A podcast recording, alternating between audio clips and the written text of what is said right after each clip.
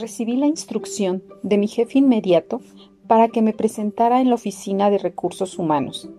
Enseguida me dirigí a la oficina y una vez que me encontraba ahí, me atendió una persona con la cual no había tratado antes, quien se identificó como la licenciada Fabiola. Y acto continuo me dijo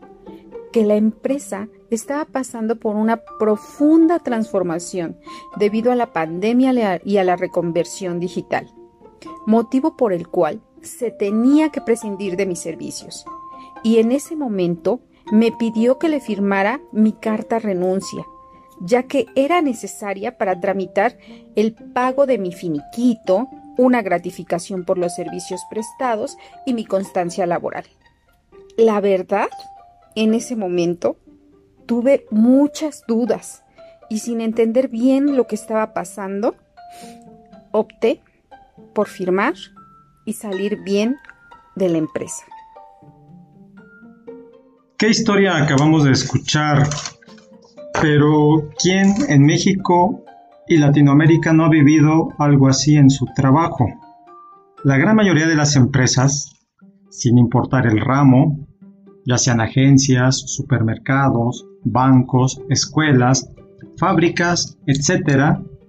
cotidianamente obligan a sus empleados a firmar su renuncia voluntaria, entre comillas, con tácticas que van desde la condescendencia hasta las amenazas y el secuestro. Sí, a veces te hacen ofrecimientos muy interesantes, te tratan muy bien, inclusive te dan entrevista de salida, pero otras tantas, no sé si sean las más comunes o las más recurrentes, pues amenazan al trabajador que si no firma, pues no le van a entregar ningún dinero, que inclusive van a verificar a través de una auditoría si cometió algún fraude, o bien no los dejan salir de, de la empresa, los secuestran literalmente, o amenazan con presentarlos ante las autoridades. Así, así lo han vivido muchos trabajadores. Estas malas prácticas de los patrones con las cuales despiden a sus trabajadores no se encuentran apegadas a la ley y desafortunadamente, aunado a que no se pagan en tiempo y forma al trabajador ni se respetan los derechos laborales, como lo son su liquidación, finiquito, antigüedad y estabilidad en el empleo que marca la ley. Una de las realidades más recurrentes es que muy pocos trabajadores renuncian por su propia voluntad. La realidad es que la mayoría de los casos son despedidos. Quienes firman su renuncia son presionados y engañados. Quienes no firman no reciben un solo peso de salario de su salario recién devengado, y mucho menos su finiquito de prestaciones laborales, o su carta de recomendación que le es, que le es tan necesaria para conseguir un nuevo empleo. Todo esto como medida de presión para obligarlos a firmar su renuncia voluntaria y subrayo renuncia voluntaria, entre comillas. Esto nos lleva a hablar del gran negocio de la renuncia voluntaria. La mayoría de las empresas no se ajusta a derecho en materia de despido y para proteger sus intereses económicos, primero despiden y mediante muchas argucias tratan a toda costa de obtener la renuncia voluntaria y seguramente tú que me escuchas te estarás preguntando en dónde está el negocio. Cada vez que un trabajador despedido firma su renuncia, deja de percibir, al menos, el importe de 90 días de su, salario por concepto de indemnización constitucional, la prima de antigüedad, equivalente a 12 días de salario topado por cada año de servicios, y en algunos casos, en adición a lo anterior, el importe de 20 días por cada año de servicios prestados, lo que representa a la empresa un ahorro estimado entre un 80 y 90% de las consecuencias económicas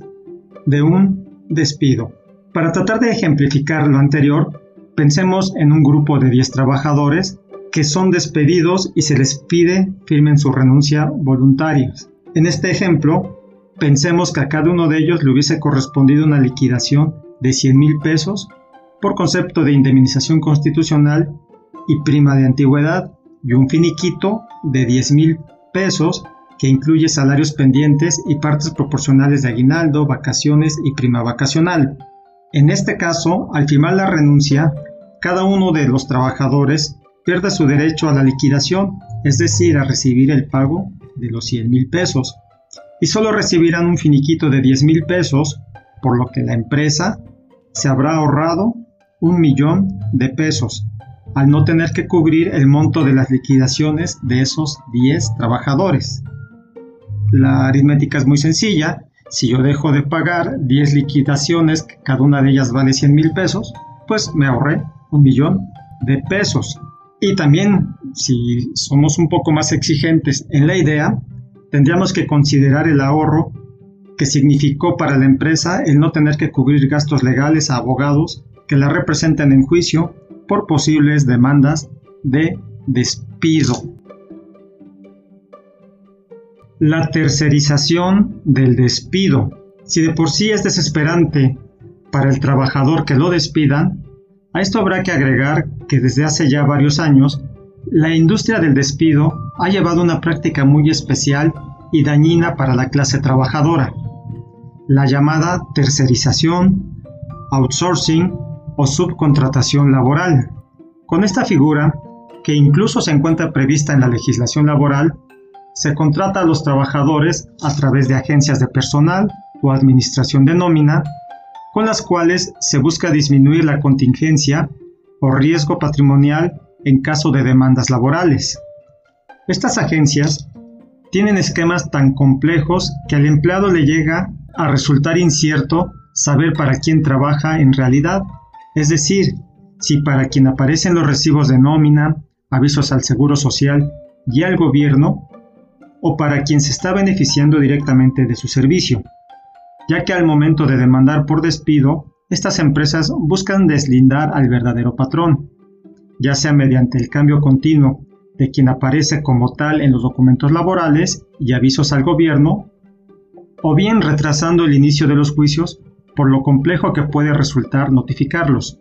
sin dejar de mencionar su velada intención de querer demostrar la inexistencia de la relación entre éste y el empleado. Y a esto habrá que agregar a veces hasta la indolencia de los trabajadores, que quienes por recibir su, su, su pago semanal, quincenal de nómina, pues no protestan o se inconforman que aparezca como patrón una persona diversa a la que se señala en los recibos. Inclusive muchos de ellos están conscientes de que continuamente se les cambia en la afiliación al Seguro Social el nombre del patrón y ellos simplemente lo van aceptando, lo van consintiendo y al paso de, de los meses, de inclusive de los años, han estado laborando al menos nominalmente para cuatro o cinco patrones y con ello están sacrificando y poniendo en riesgo su antigüedad. La industria del juicio laboral. En caso de que el trabajador decida no aceptar su renuncia voluntaria en caso de despido, tendrá que enfrentar un reto aún más complejo y costoso, la maquinaria judicial. Este proceso inicia cuando el trabajador y, en su momento, el patrón deberán buscar la asesoría de un abogado especialista en la materia de litigios laborales, teniendo como opciones, la primera de ellas, los defensores públicos de los trabajadores, que si bien no les deben cobrar honorarios, su intervención trae muchos costos ocultos, como el tener que acudir constantemente a dar seguimiento a su caso y cubrir todos esos pequeños costos que se van generando por la tramitación. Una segunda opción, que está disponible para ambas partes, patrón y trabajador, son los abogados particulares, que por su intervención cobrarán porcentajes sobre el valor de lo demandado, que puede oscilar entre un 20 y hasta un 40% o inclusive más, además de tener que cubrir en muchos casos pagos iniciales y los costos de tramitación. En esta parte el negocio del despido se vuelve aún más rentable, ya que estará generando ingresos tanto para los abogados de los trabajadores como para los abogados de los patrones o empresas, para quienes sus honorarios pueden ir desde cantidades mínimas hasta sumas millonarias, cuando pensamos en demandas infladas y pago de salarios vencidos o caídos, sin olvidar también los pagos que se tienen que hacer a peritos y demás personas que coadyuven en los procesos laborales y que por esto reciben pagos por su intervención. En este punto, la industria del despido es un tanto incierta sobre quién se lleva las ganancias, ya que, en algunas ocasiones, puede ser el trabajador al obtener la condena en su favor, pero en otras los patrones al ser absueltos. Pero siempre los abogados percibirán un porcentaje de lo ganado o cuotas mensuales durante el tiempo que dure el juicio, y por ello algunos abogados tratan de alargar los plazos de pago recurriendo a todo tipo de ardides y artimañas, o como se dice en el medio legal, chicanas legales. Una dura realidad a la que se enfrentan trabajadores y patrones,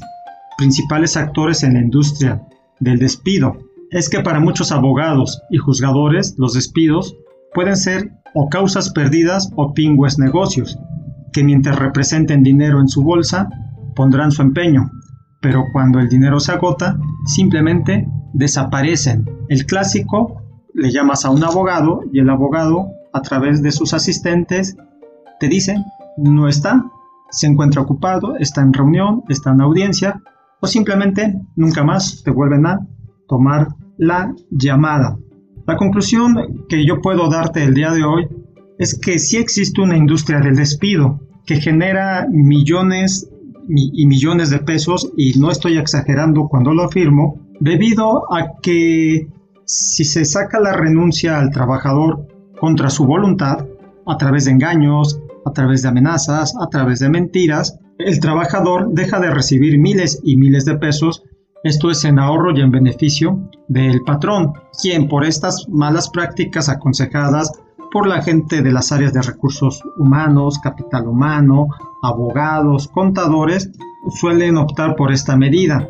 Y esta industria del despido, ya no se diga las ganancias estratosféricas que se llegan a generar, porque al final, llámale juzgados laborales, llámale tribunales laborales, llámale juntas de conciliación y arbitraje, o como se le denomine en tu país, pues es una industria que permite subsistir y recibir tanto salarios gubernamentales como honorarios y expensas en costas a una gran cantidad de abogados, abogadas, letrados en derecho, doctores en derecho, pasantes, paralegals, estudiantes, mensajeros y toda esta maquinaria que se mueve alrededor de la industria del despido. Como notas finales, pues sí quiero decir lo siguiente, despido no es renuncia. Si el trabajador no solicitó su renuncia,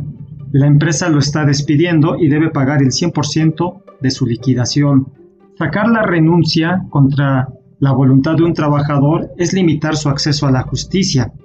Ningún trabajador debe ser obligado a firmar documentos cuyo contenido desconoce o está en desacuerdo. Cualquier documento firmado bajo esas condiciones carece de validez jurídica. Por eso, amigo trabajador, amiga trabajador, si estás escuchando este programa, te invito a que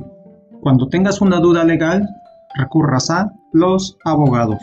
Hasta aquí dejo este programa, espero que te haya sido de utilidad y por favor ayúdanos a seguir compartiendo y difundiendo la cultura jurídica laboral. Para ello te pido que compartas nuestro podcast y te suscribas a nuestro canal de YouTube y nos sigas en redes sociales. Hasta pronto.